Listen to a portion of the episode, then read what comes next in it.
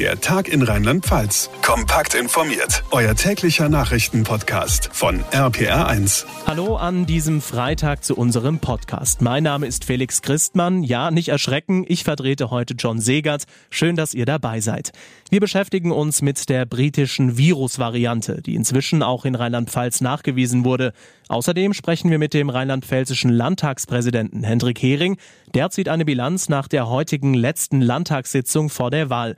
Und wir gucken zum Fußball. Mainz 05 und der erste FC Kaiserslautern stehen vor wichtigen Spielen im Abstiegskampf.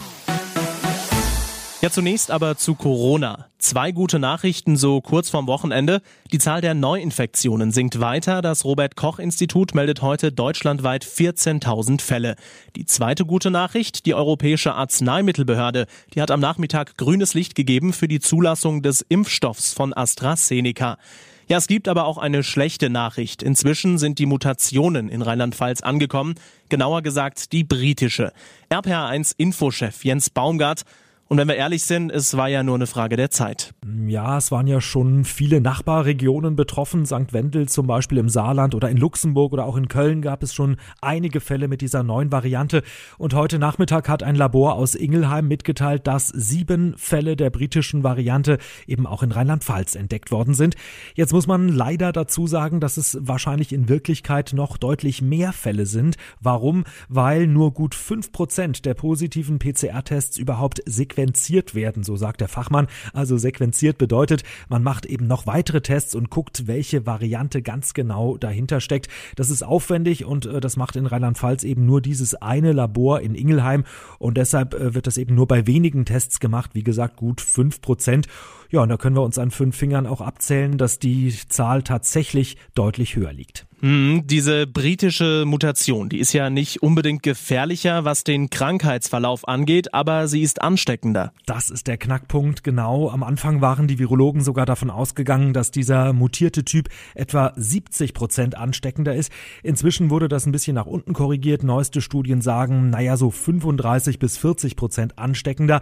Aber das ist ja auch schon einiges. Bedeutet, äh, der berühmte R-Wert, der ja angibt, wie viele weitere Menschen ein Infizierter ansteckt, der liegt dann eben zum Beispiel nicht mehr bei 1, sondern etwa bei 1,4 und das ist dann eben schon ein Problem. Jens, sag uns, was bedeutet das jetzt genau? Können wir als Bürger irgendwas tun, irgendwas ändern? Naja, der Haken ist, äh, die Virologen wissen eben nicht so genau, warum das Virus überhaupt ansteckender ist. Also mal ein blödes Beispiel, äh, wenn sich das neue Virus jetzt besonders gerne auf Türklinken niederlassen würde, äh, dann wüsste man, was man tun kann. Aber wir wissen es eben einfach nicht. Wir müssen also im Prinzip die bisherigen Hygiene- und Kontaktregeln weiterhin ernst nehmen und gegebenenfalls natürlich auch verschärfen.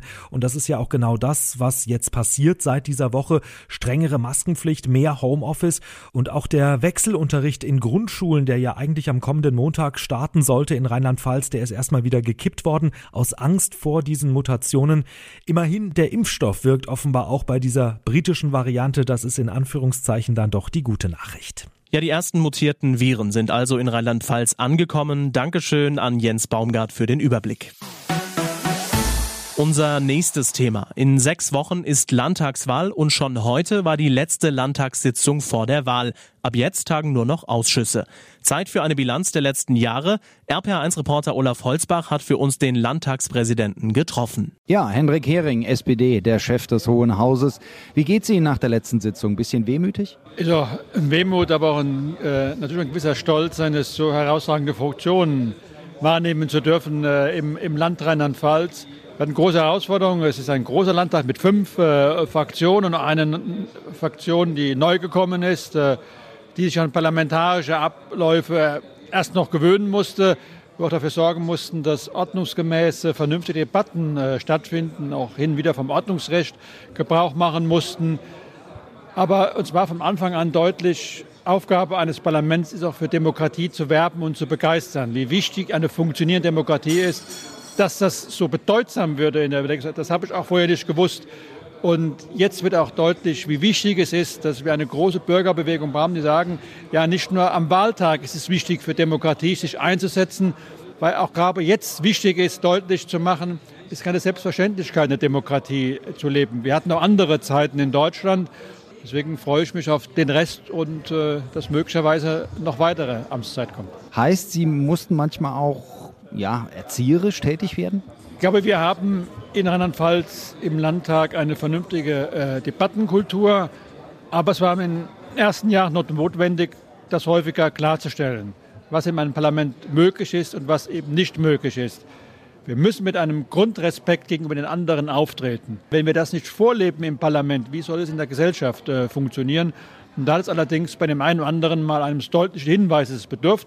Aber wenn man das konsequent macht, dann hat man eine vernünftige Debattenkultur. Und deswegen glaube ich, läuft das in Rheinland-Pfalz ein Stück besser als woanders. Würden Sie einen König der Zwischenrufe krönen? Ich will jetzt keine einzelnen äh, Personen krönen, weil manche sich dann auch ähm, geehrt fühlen, weil sie glauben, in manchen Klientels ist das für sie auch ähm, eine Wertschätzung, wenn sie oft äh, gerügt werden. Deswegen will ich mich daran äh, nicht beteiligen. Aber die Statistik sagt schon deutlich, äh, bei der AfD war es häufiger notwendig gewesen als bei anderen Parteien.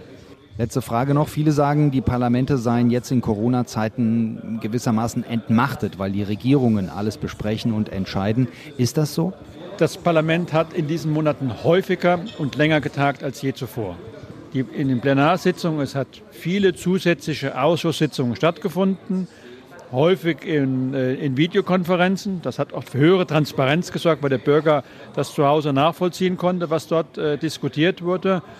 Und dann ist es ja Aufgabe der Politik zu sagen, ja, wir gucken, was die Regierung macht. Ist das verantwortbar, ja oder nein? Und wer kann mit welchem Instrument am schnellsten die notwendigen Entscheidungen treffen? Und das sind nun mal die Verordnungen, weil wir wissen, es muss im Rhythmus manchmal von 14 Tagen Inhalte geändert werden. Das können Sie mit Gesetzen nicht so schnell machen. Aber wir haben Wert darauf gelegt, dass wir vorab informiert werden. Wir hätten die Verordnung auch aufheben können selbst durch ein Gesetz ersetzen können. Dass wir davon nicht Gebrauch gemacht haben, ist vom Grunde die inkluderende Akzeptanz, dass gemacht wurde und dass das bei uns ein Stück weit besser funktioniert als in anderen Ländern mit zentralen äh, Regierungen.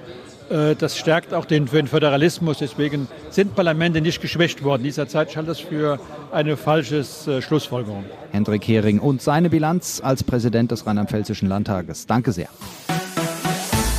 Und zum Schluss noch Fußball. Die große Frage, ist bei Mainz 05 endlich der Knoten geplatzt? 3 zu 2 letzte Woche gegen RB Leipzig und die sind ja immerhin Zweiter. Also, die 05er wollen genau da anknüpfen, wo sie letzte Woche aufgehört haben, und zwar heute Abend im Freitagabendspiel beim VfB Stuttgart. Mainz Trainer Bo Svensson zum Gegner. Die haben äh, in Freiburg äh, unverdient verloren.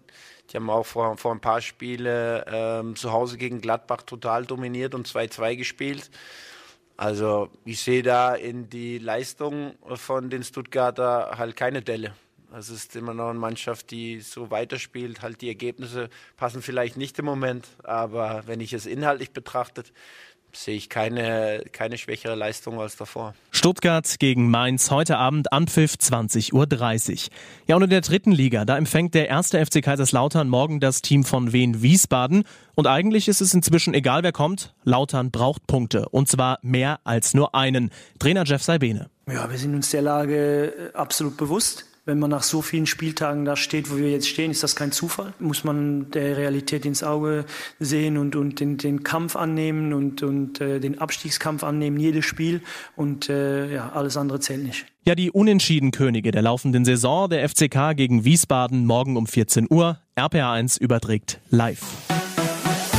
Ja, und das war's für heute, der Tag in Rheinland-Pfalz Podcast. Eins noch, unseren Podcast, den kann man abonnieren oder erzählt einfach von diesem Podcast euren Kumpels, teilt ihn in den sozialen Netzwerken oder hinterlasst einfach eine Bewertung bei Apple Podcasts. Ich wünsche euch ein schönes Wochenende. Mein Name ist Felix Christmann. Der Tag in Rheinland-Pfalz, auch als Podcast und auf rpr1.de. Jetzt abonnieren.